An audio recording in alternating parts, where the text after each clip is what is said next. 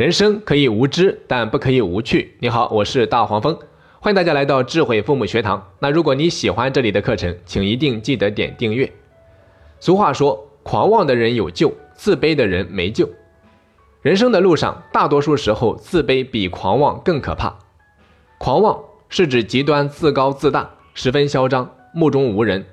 狂妄的人大多不怎么招人喜欢。成长的过程中也会遇到各种各样的挫折坎坷，所以他有两种选择：第一，不再狂妄，回归平常；第二，继续狂妄，但是努力让自己有狂妄的资本，在某一方面做出卓越的成就，活得漂亮。显然啊，无论是哪种选择，狂妄的人最差也不过是迷途知返，而自卑的人显然不会被世人所诟骂，最多也就是被同情。被嘲笑，但同时会陷入一种叫做“全世界都不喜欢自己，抛弃自己的”沼泽之中，很容易会越陷越深，无法自拔，一辈子活在自己的缺点里面，自己折磨自己，永无止境。但是说到自卑，家长啊，一定要有一个区分。首先，自卑感它绝对不是内向人的专利，而是存在于每一个人身上。这就好比每一个人身上都能够找到某种癌细胞，但是癌细胞并不等于癌症，更不等于恶性肿瘤。从癌细胞到癌症还有一个距离，只要癌细胞的数量它没有触及那条红线，就不会得癌症。那虽然说自卑感在每一个人身上都会存在，但家长又不可以掉以轻心。就好比癌细胞，如果你不注重身体的健康保养，它就可能触及红线。最终变成绝症，所以家长的教育方式啊，决定了孩子身上自卑感的轻重。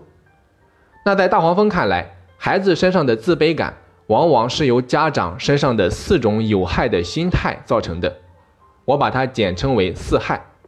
这四害分别是指批判心、攀比心、保姆心和完美心。下面我们逐一来分析一下。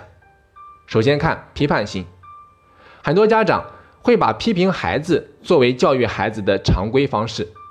这种家长通常是以严父严母的形象出现，孩子往往很少能够听到父母的表扬。可能父母的出发点是好的，但却是在无形中挫伤了孩子的自信。尤其啊是处于幼儿期的孩子，由于他的心智发育不成熟。还没有自我评价意识和自我认知能力，对自己的认识和判断往往来源于成人的判断。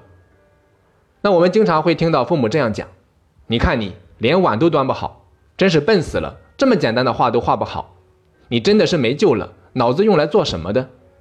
这些语言是一种负面的暗示，说多了，在孩子那里呀，他就会给自己贴上“我不行”“我没有能力”等等标签。那每当尝试什么事情的时候，孩子最先想到的就是我可能不行，还是不去做了吧。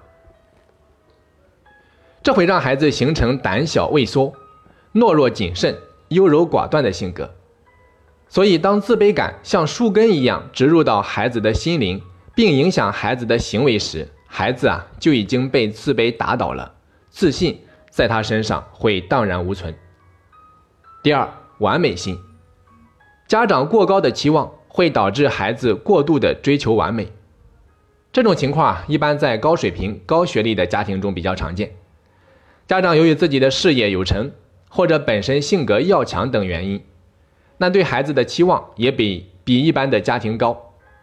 因为家庭的高起点，所以希望孩子也有高起点、高成就。这样的家庭，即使父母很少批评孩子。也会从言谈举止中向孩子传递着高期望的信息。然而，孩子并不是父母的翻版，他有自己的智力特点、个性特征、兴趣爱好等等。这样的家庭啊，或许平时也是比较民主的，但由于鼓励中本来就带有强烈的期望倾向，在不断的鼓励中，孩子的压力相当大，潜移默化的影响让孩子啊，学会在无意中追求完美，苛求自己。给自己定高标准，那一旦达不到父母或者自己的要求，就会把失败归咎归咎于自己，认为自己努力不够，能力不行，产生了处处不如人的自卑感。还有部分家庭，如果孩子啊不能达到父母的期望，不是打骂就是逼迫，在这样的高压政策下，最容易啊让孩子产生自卑心理，因为父母的期望是越高越好。但是当超出孩子的实际水平，无论怎么努力也达不到父母预定的目标时，在一次次的失败和挫折的伤害下，孩子还怎么自信呢？第三，攀比心，很多家长喜欢拿自己的孩子与他人进行横向比较。我们经常会听到家长这样说：“看你平时挺努力的，但是每次考试都没有那个某某同学考得好。你看人家那个某某。”回到家之后还知道帮着父母干点事儿，你呢，成天就知道玩，眼里没有一点活。更有的家长啊喜欢在人前比较，但是却不知道这种人前教子对孩子的伤害更大。比如说，家长经常这样说：“你看看人家你堂弟，人家多努力，哪像你天天就知道玩游戏，作业也不好好做，什么时候能跟人家学学？”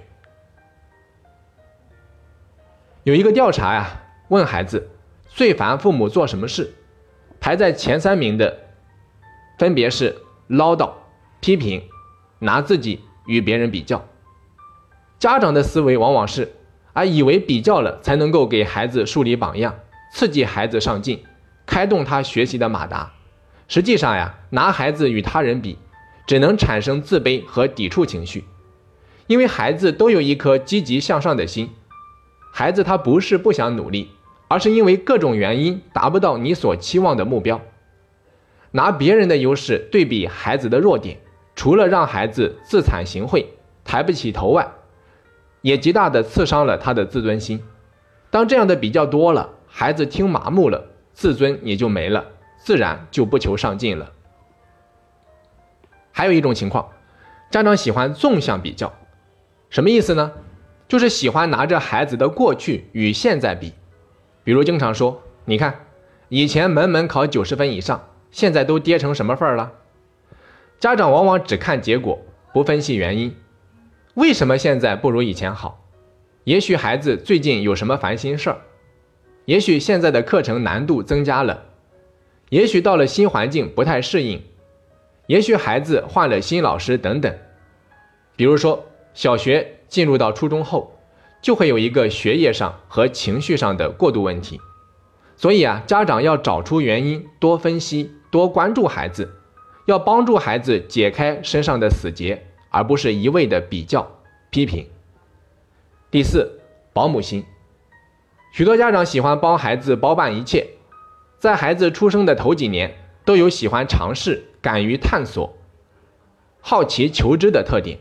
那如果这个时候父母不能够放手让孩子多尝试、多活动，让孩子多干他力所能及的事，而是事事为孩子做，事事包办，剥夺孩子的锻炼机会，最终会让孩子因为动手能力差、独立生活能力差而与同龄人拉开距离，最终产生自卑感。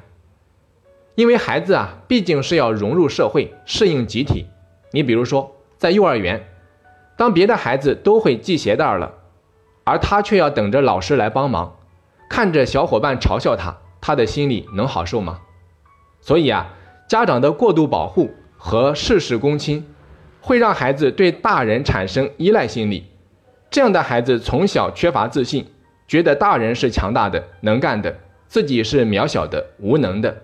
一旦发现自己与别人有了不同，别人会的自己不会，就会产生自卑心理。怪自己笨手笨脚，因为不会呀，所以继续依赖大人的帮助，变成生活的低能儿。自卑就这样啊，在不知不觉中像病毒一样，渐渐占领了孩子的内心世界，挤占了原本自信的空间。好的，那讲到这里啊，关于上述的四种有害的心态，我们就讲完了。